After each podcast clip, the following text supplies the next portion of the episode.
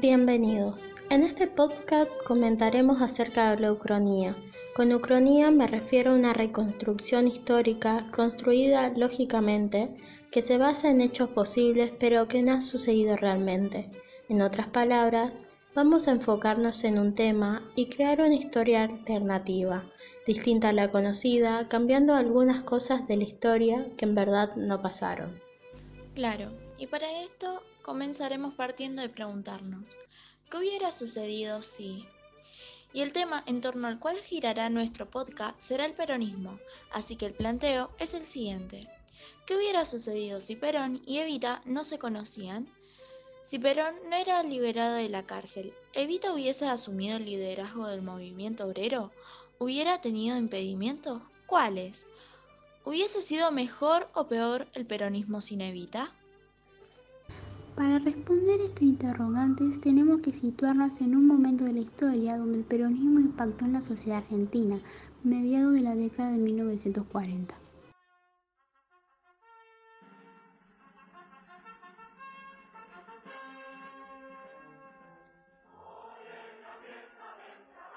La política del gobierno peronista trajo la adhesión de los dirigentes sindicales, de los trabajadores organizados y de los sectores sociales más desprotegidos.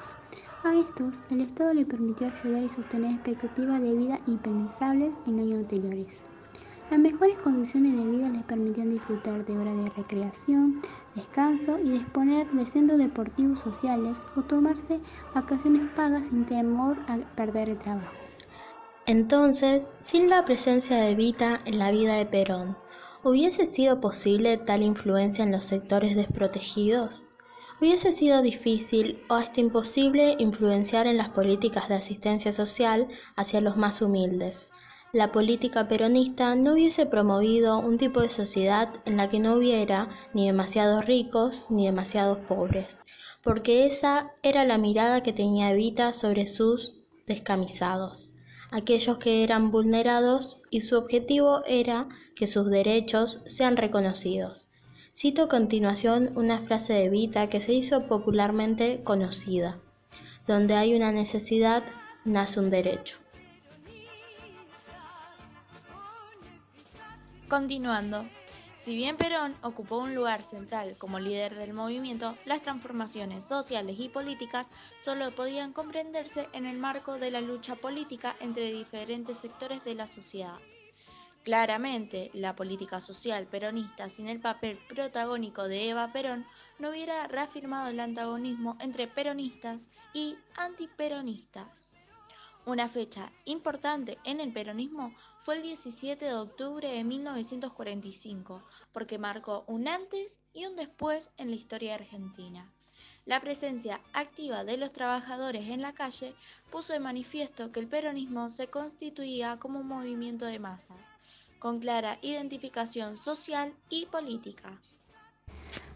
Ahora bien, si ese 17 de octubre Perón no hubiese sido liberado, sin lugar a dudas, Evita hubiera asumido el liderazgo del movimiento obrero. Su pasión era ayudar al necesitado, ser voz del que no podía expresarse, ser quien trazaba una línea de ruptura y de conflicto social entre las masas obreras y los sectores de élite. Si este pueblo me pidiese la vida, se lo daría cantando, porque la felicidad de un solo descamisado vale más que toda mi vida. Hay que aclarar que seguramente no le hubiese resultado fácil, ya que la vida pública, y más que nada la política, era reservada para los hombres. Rompería con muchas convenciones sociales de la época, ya que una mujer humilde como líder generaría el recelo y el odio de algunos sectores sociales. Y cito nuevamente a Evita, ha llegado la hora de la mujer que comparte una causa pública y ha muerto la hora de la mujer como valor inerte y numérico dentro de la sociedad.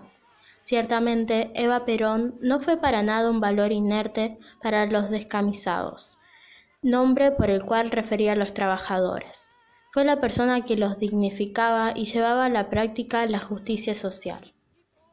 Fue el ícono que impulsó el voto femenino y la creación de un partido únicamente integrado por mujeres. Ella para los opositores al gobierno era una demagoga, que solo quería manipular las masas de ignorantes.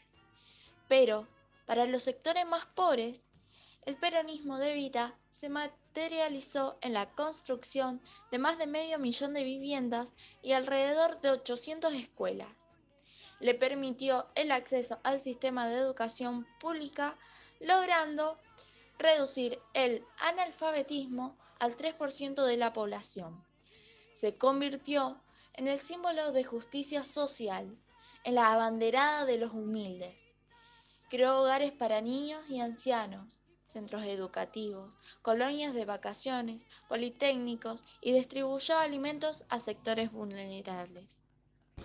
Entonces concluimos que no se concibe un peronismo sin Evita, ya que el peronismo con Evita reivindicó la justicia social y otorgó identidad política a los trabajadores. En 1970 Perón dijo, Eva tuvo una clase especial. Lo que logré con ella no hubiera podido hacerlo con otra persona pero lo que ella fue, lo que ella hizo, forma parte al fin de cuentas del conjunto del arte de la conducción. Una mujer la conducción de un país en esa época hubiera sido el acto de transmisión más bonito que reivindicaría el papel de la mujer en la política.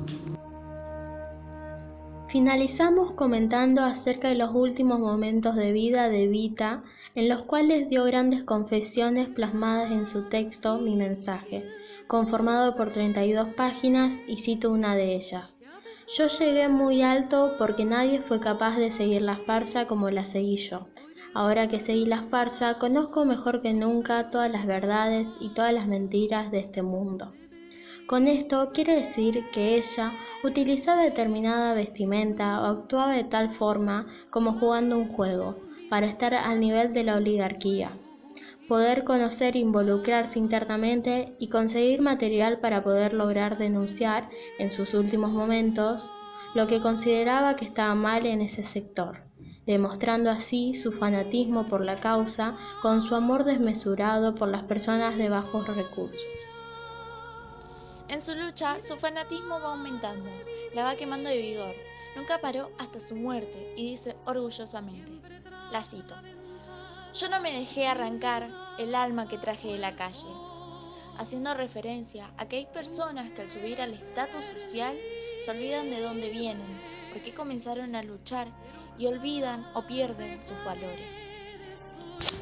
Esto es algo que nunca hizo, ya que su concepción antropológica era judío-cristiana, es decir, que creía en que el hombre fue creado por Dios, un ser supremo, personal y único, y que cada hombre es persona lo que le otorga una dignidad especial, fuente de derechos inalineables.